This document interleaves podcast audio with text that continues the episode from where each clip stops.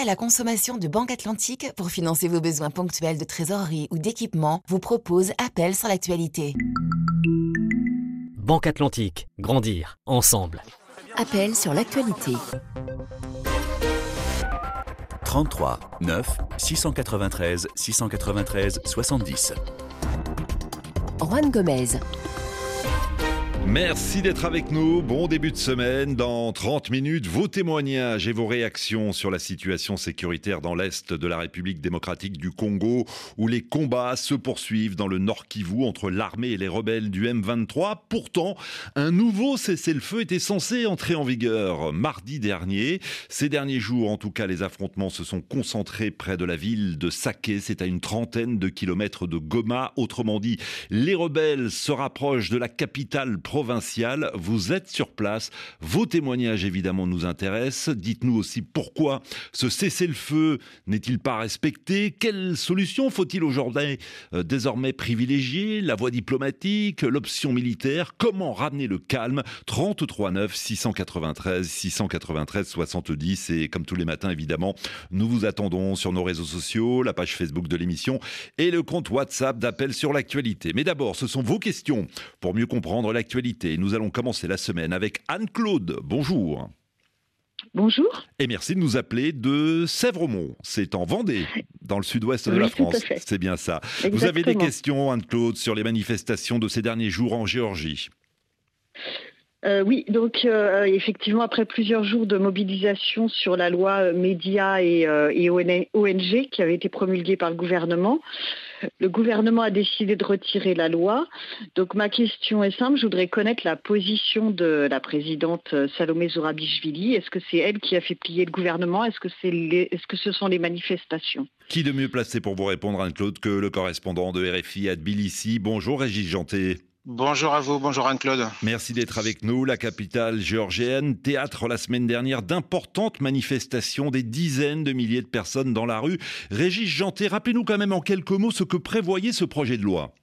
C'est une loi que ses opposants ont qualifiée de loi russe parce qu'elle s'inspire de la loi russe, effectivement, et qui, et qui est une loi sur ce qu'on appelle en Russie notamment les agents étrangers et qui consiste à obliger euh, les médias ou les ONG euh, qui euh, perçoivent plus de 20% de leur budget depuis l'étranger à se déclarer agents étrangers. C'est-à-dire c'est une manière de les stigmatiser en réalité et de les faire taire à terme. donc c'est un projet de loi qui était une sorte de copier-coller d'une loi qui existe en Russie depuis une dizaine d'années euh, des dizaines de milliers de personnes dans la rue à Tbilissi, dans la capitale, et une présidente qui soutient les manifestants.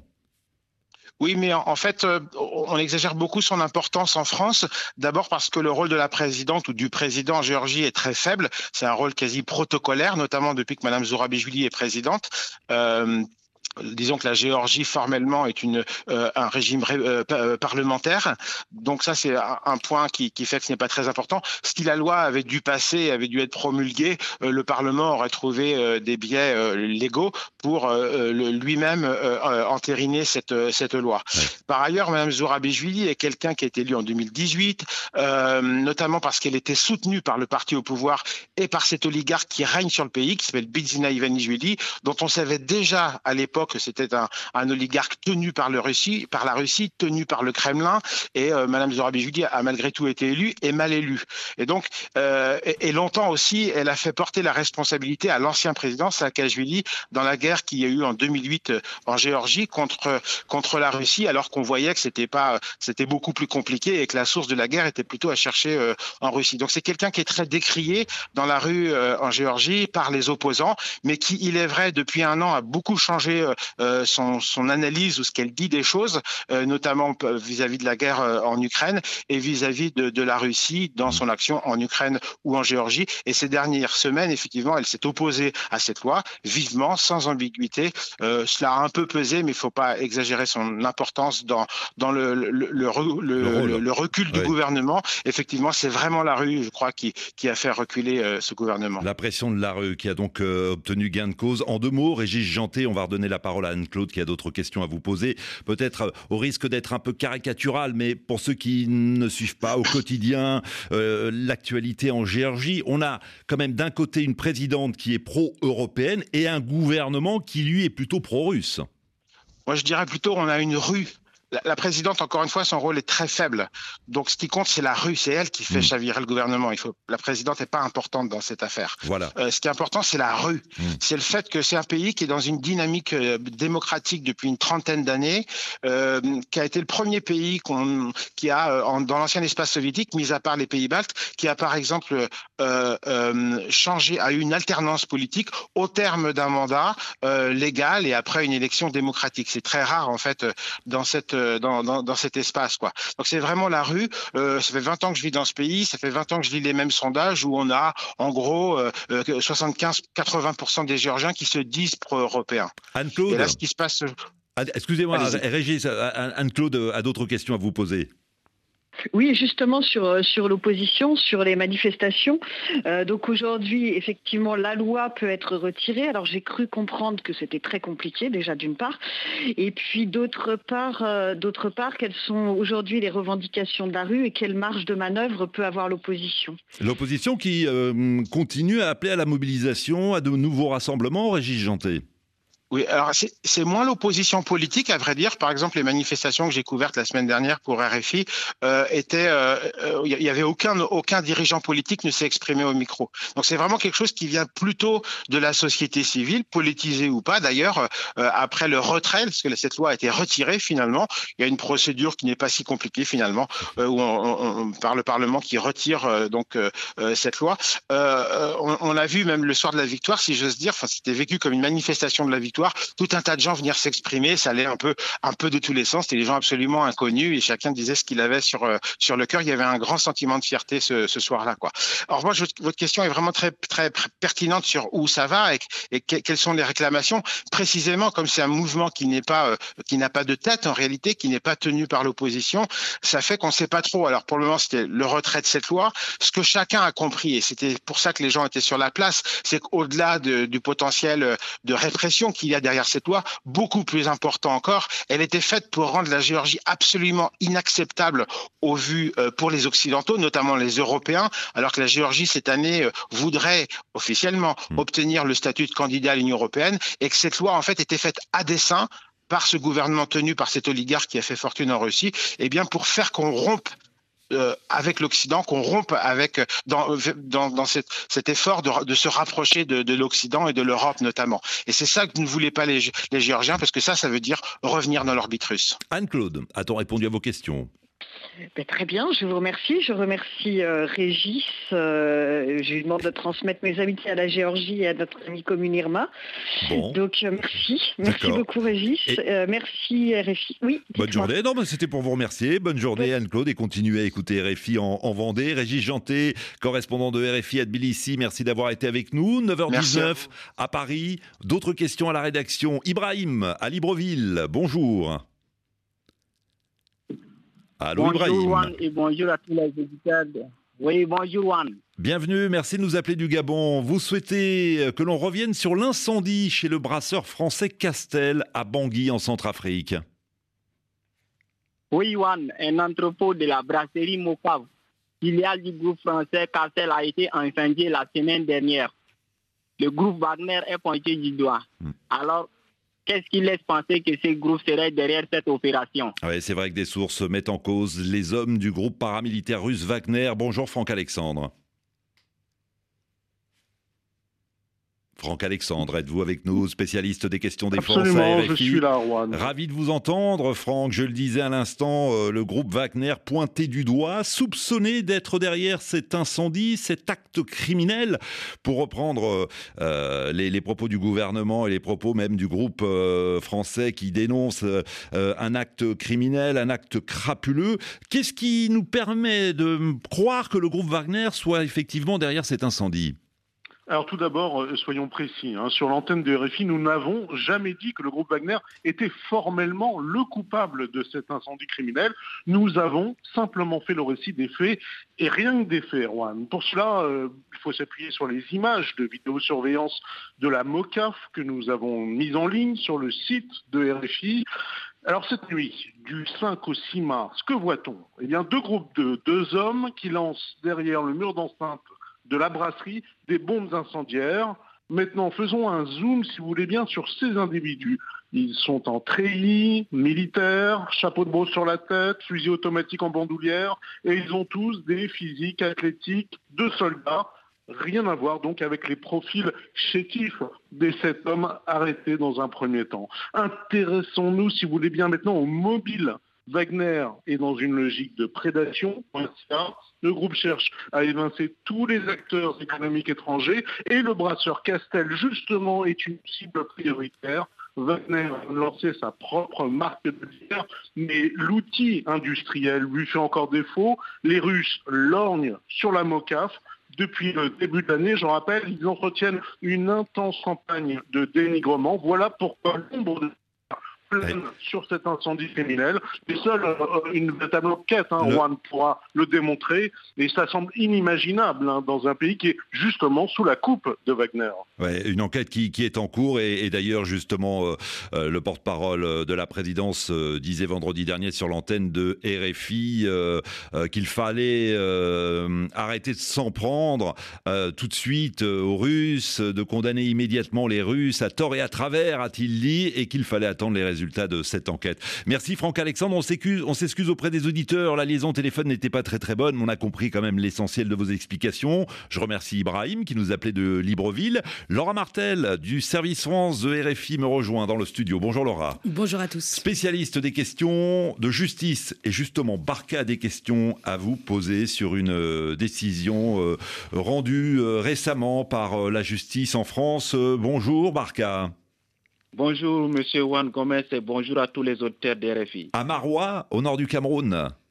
Effectivement. Soyez le bienvenu, nous vous écoutons. Merci. La justice française a condamné deux revenants du groupe État islamique à plus de 10 ans de prison ferme. Hmm. Quels sont les actes qu'elles ont commis pour le compte de l'État islamique? Ah oui, deux. Leurs peines ont-elles été réduites en raison de leur repentir? Ah, bonne question, effectivement. Laura Martel, on va répondre évidemment à la deuxième question de, Barca. Il faut rappeler que ce sont effectivement deux femmes, deux revenantes hein, qui ont été reconnues coupables d'association de malfaiteurs terroristes.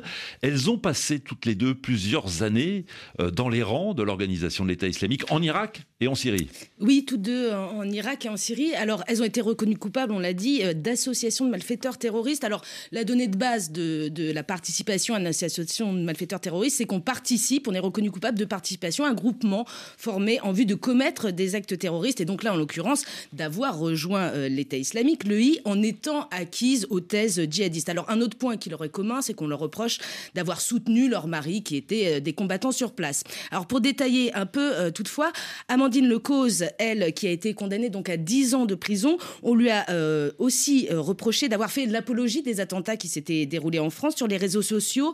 Elle a reconnu aussi avoir tenté de recruter une autre femme hein, pour venir sur zone et puis, alors, euh, ce qui est intéressant, c'est qu'elle disait aussi, euh, elle a reconnu avoir porté une, une Kalachnikov et mm. appris à tirer, ce qui était aussi euh, reproché à l'autre revenante, Doua qui, elle, a été condamnée à 12 ans. Et alors, une autre revenante qui témoignait durant le procès disait, bon, bah, ça, je sais que c'est un lieu commun de l'association de malfaiteurs terroristes. Et c'est vrai qu'à l'époque, les femmes portaient des Kalachnikov sur place, comme on porte un sac à main en bandoulière sur l'épaule, disait cette revenante. Alors, une spécificité, toutefois, à noter pour Doua elle était sage-femme de formation euh, cette jeune femme de cette trentenaire.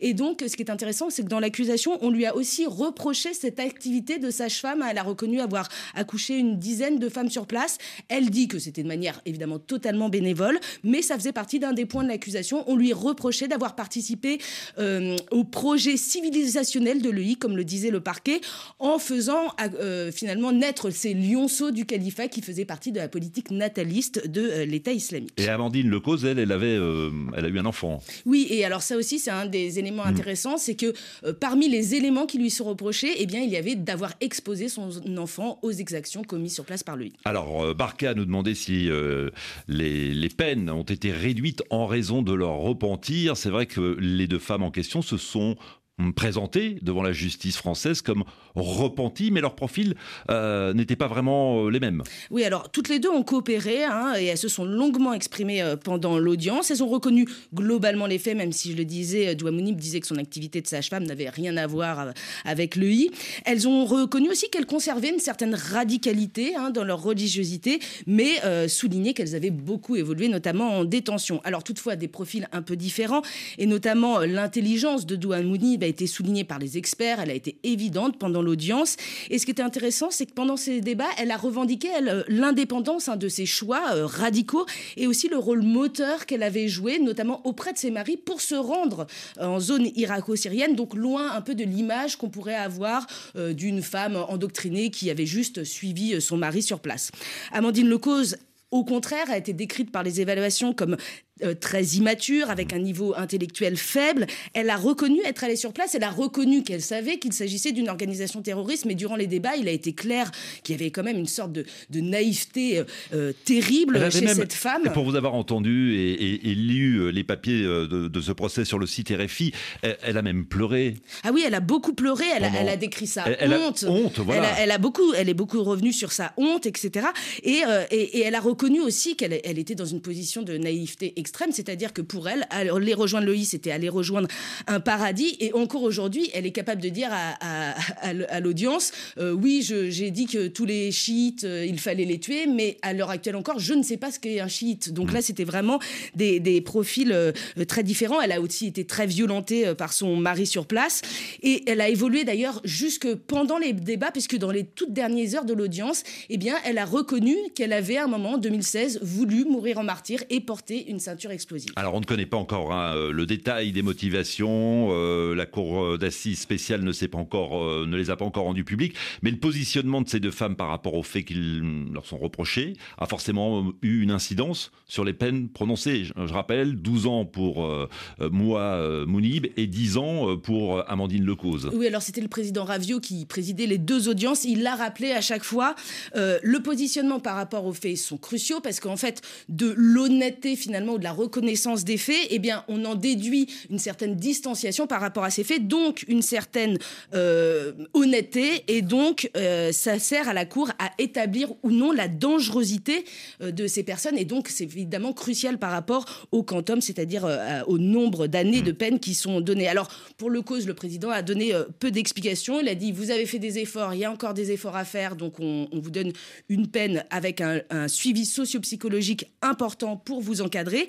Mais pour Duna Mouib, euh, alors on ne sait pas si l'activité de sage-femme hein, euh, a été reconnue comme, euh, comme à charge, peut-être pas, puisque le parquet avait requis 14 ans et que la Cour lui en a donné 12. Mais là, ce qui était intéressant, c'est que le président a quand même donné des explications à Douamounim en fin d'audience et il lui a dit, bah voilà, on a eu beaucoup de mal à, se déterminer sur votre honnêteté par rapport à fait, sur votre, donc votre dangerosité pour la société, parce que notamment Douamounib a fait une tentative d'évasion en fin 2021 et donc si elle avait montré un profil d'une personne qui a beaucoup évolué et qui a pris de la distance par rapport aux faits, ben, évidemment, cette tentative d'évasion venait remettre un peu en cause euh, son honnêteté, a dit la Cour. Barca, a-t-on répondu à vos questions?